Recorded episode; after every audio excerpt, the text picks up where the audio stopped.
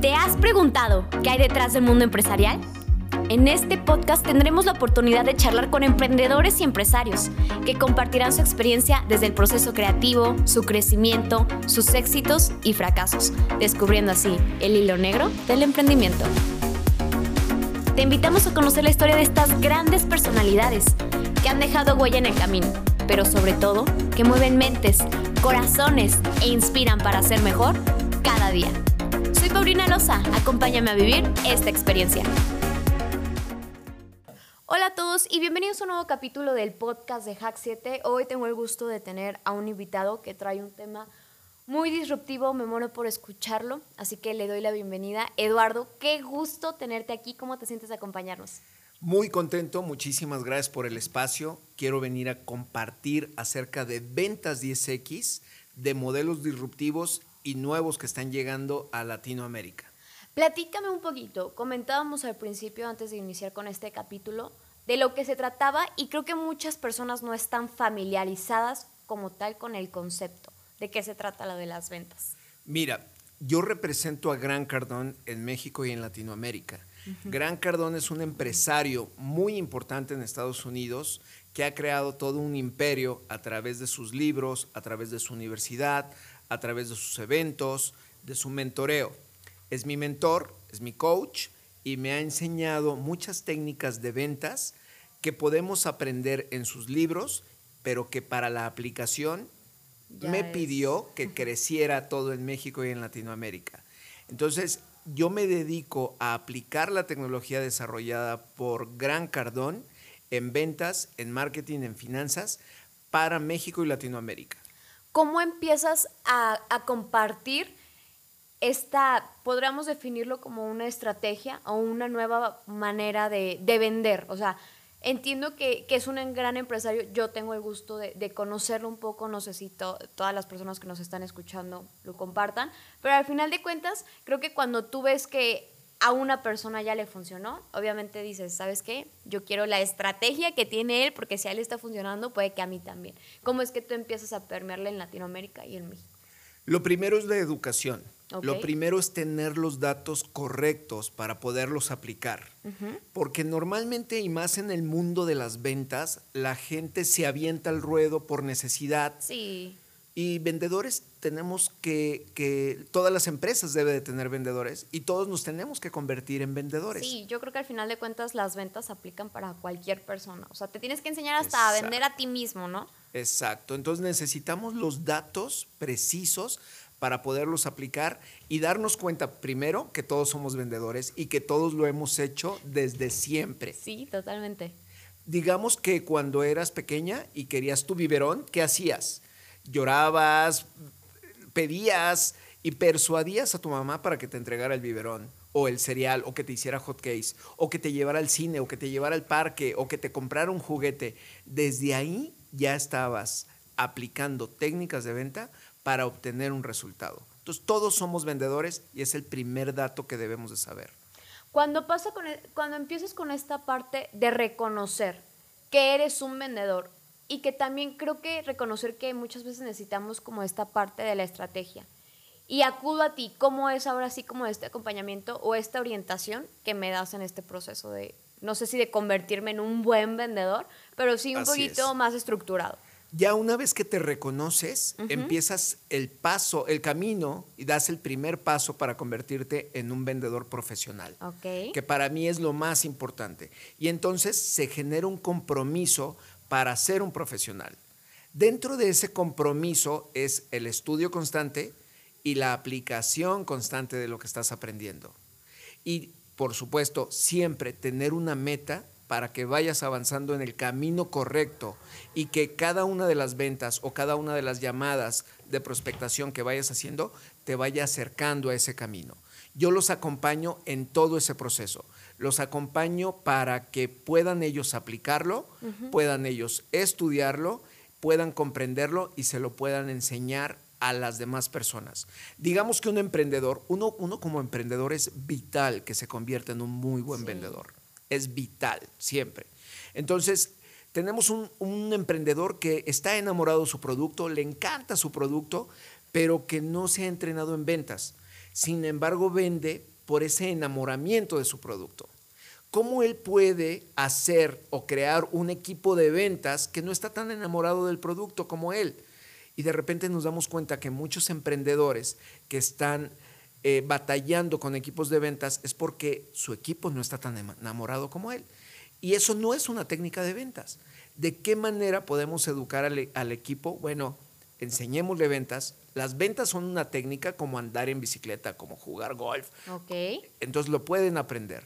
Entonces, una vez que se dan cuenta que pueden ser profesionales, los acompaño con ese desarrollo y se crea un modelo de cada una de las empresas para que sus vendedores lo aprendan, lo pongan en práctica y lo ejecuten.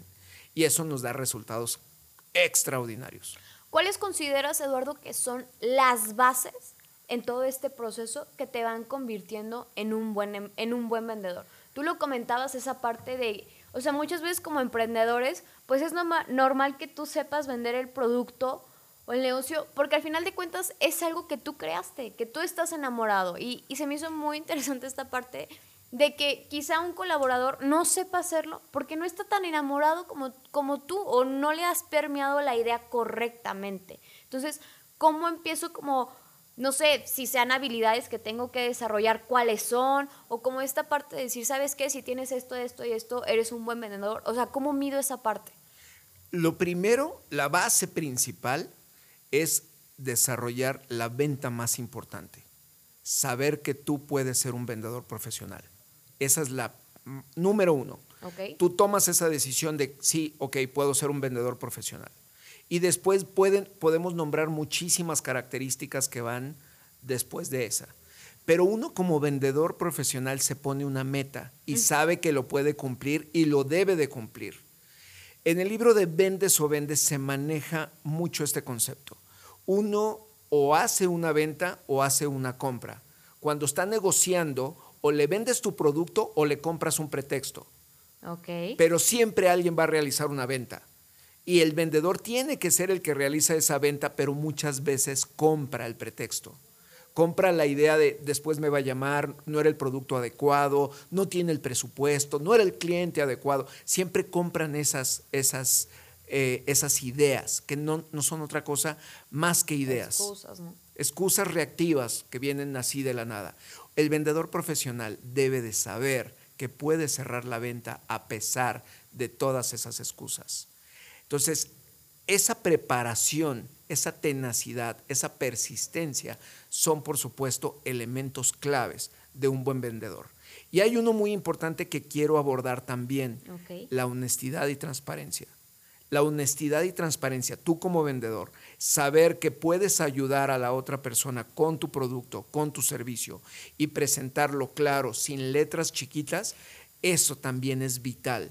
¿Por qué? Porque me di cuenta que los vendedores que renunciaban al departamento de ventas era porque en alguna ocasión en el pasado no habían sido honestos con sus clientes y habían logrado ventas sin ser honestos, que, que, se convertían en un dolor de cabeza para la empresa. Sí, totalmente. O sea, creo que al final de cuentas son como ciertos valores que como vendedores, y creo que aplica para todo, o sea, también sé que el emprendedor también es vendedor, pero la honestidad es vital. ¿Cómo quieres, si al final de cuentas estás de acuerdo que tú buscas que el cliente se quede contigo? ¿Cómo vas a lograr ese vínculo si tú no estás siendo honesto con él? Y lo que queremos es que el cliente se quede contigo para toda la vida. Sí, sí, sí, totalmente. Y ese es un punto muy importante que me gusta siempre compartirlo.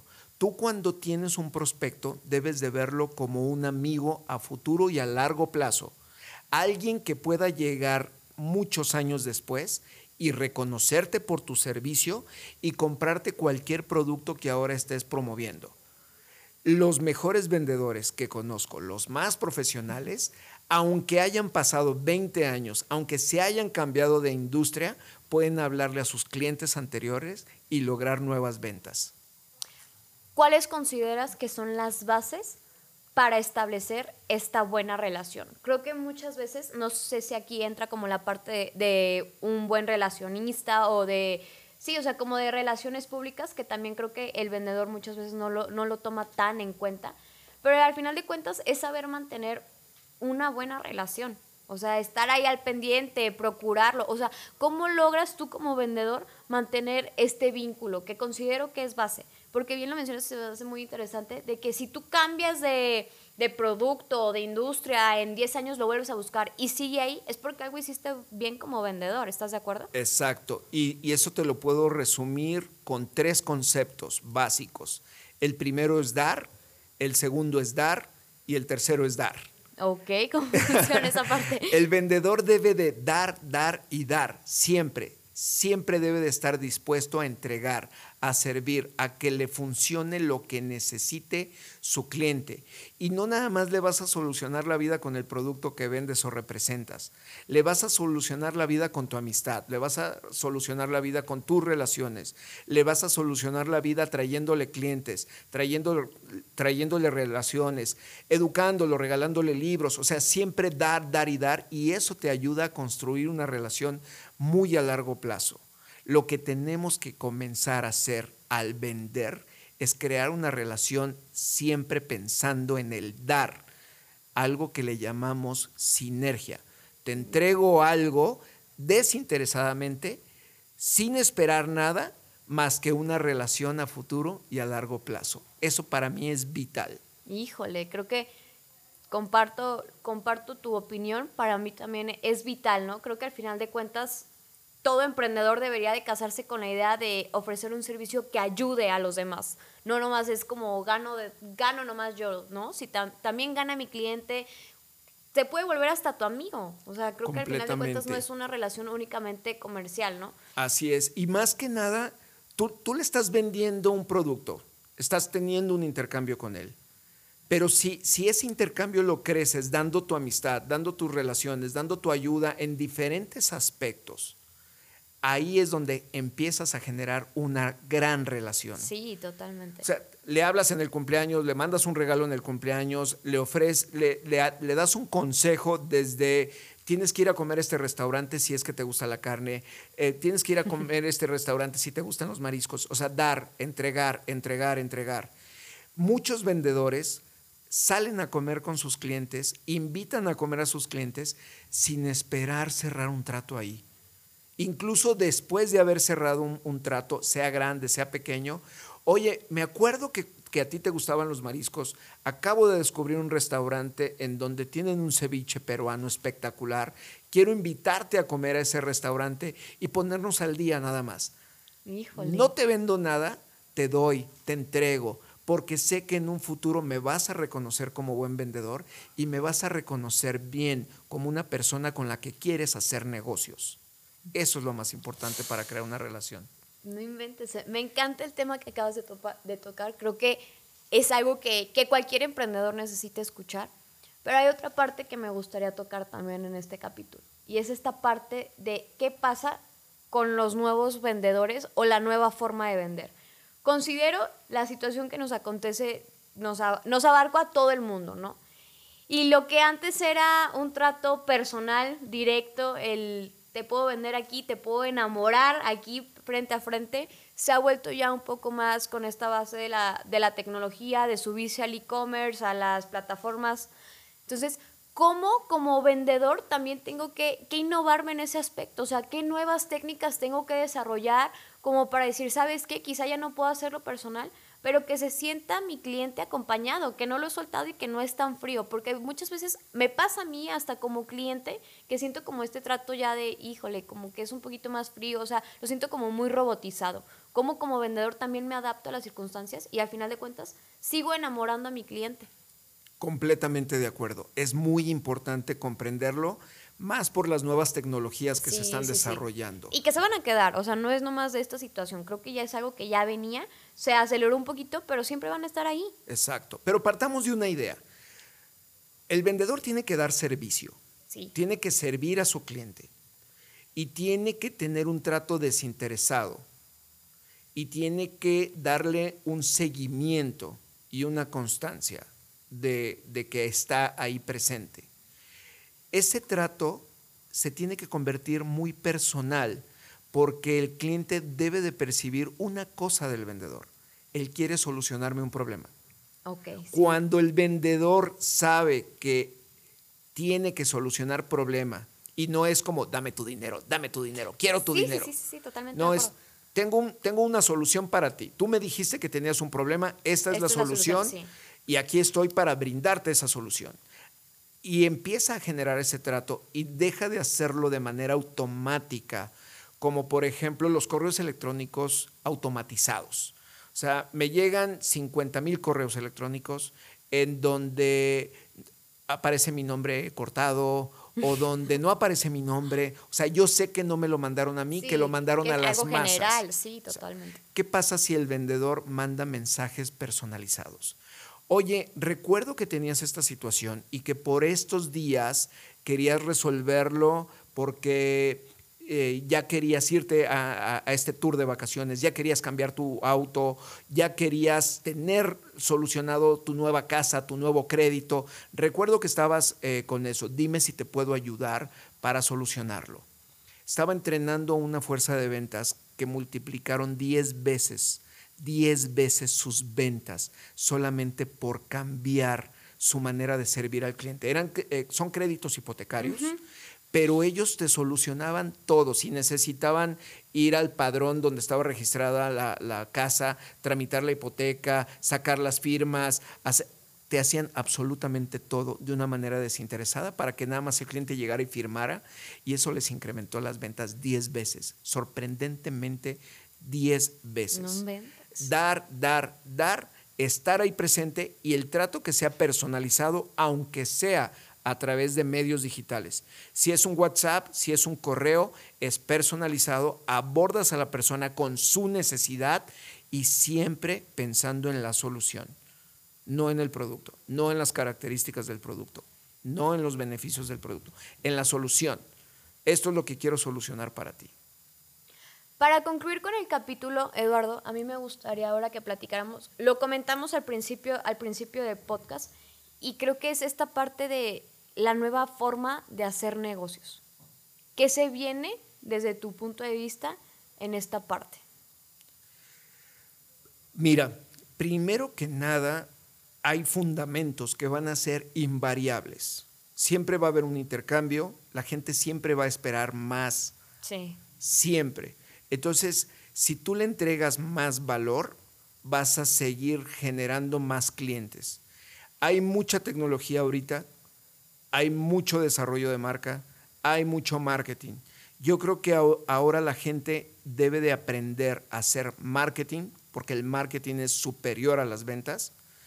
Debe de aprender a utilizar los medios digitales que lo acompañen y que le den un respaldo, pero dentro de los fundamentos va a tener que entregar un producto lo más rápido posible, con el mayor valor, el mayor servicio, la mejor calidad posible, que esos son fundamentos que son inamovibles desde que estamos en la era del comercio. Totalmente de acuerdo. Bueno, Eduardo, con esto concluimos el capítulo, no sin antes preguntarte cómo te sentiste. Bastante, bastante bien. Estoy tan contento que me encantaría hacerles un regalo a todos tus escuchas. En mi cuenta de Instagram, que es arroba eduardo-10x, en el link van a poder descargar gratis el audiolibro de Vendes o Vendes. Y no nada más eso, los voy a acompañar con un curso en videos en donde capítulo a capítulo vamos a reflexionar acerca de los temas y vamos a hacer unos ejercicios para ponerlo en práctica. No, pues muchísimas gracias por, por regalar este detalle y sobre todo por compartir con nosotros un tema tan interesante. Qué gusto y de verdad espero volverte a tener pronto. Muchas gracias, me encanta ayudar. Gracias por la invitación y espero pronto regresar. Gracias a todos, espero que les haya gustado el capítulo de hoy. No se olviden de ir y buscar este curso y esta gran oportunidad a la cuenta que nos acaba de compartir Eduardo y también de seguirnos en todas nuestras redes sociales. Gracias por quedarte hasta el final. Si te gustó, síguenos en todas nuestras redes sociales y te esperamos en nuestro próximo capítulo.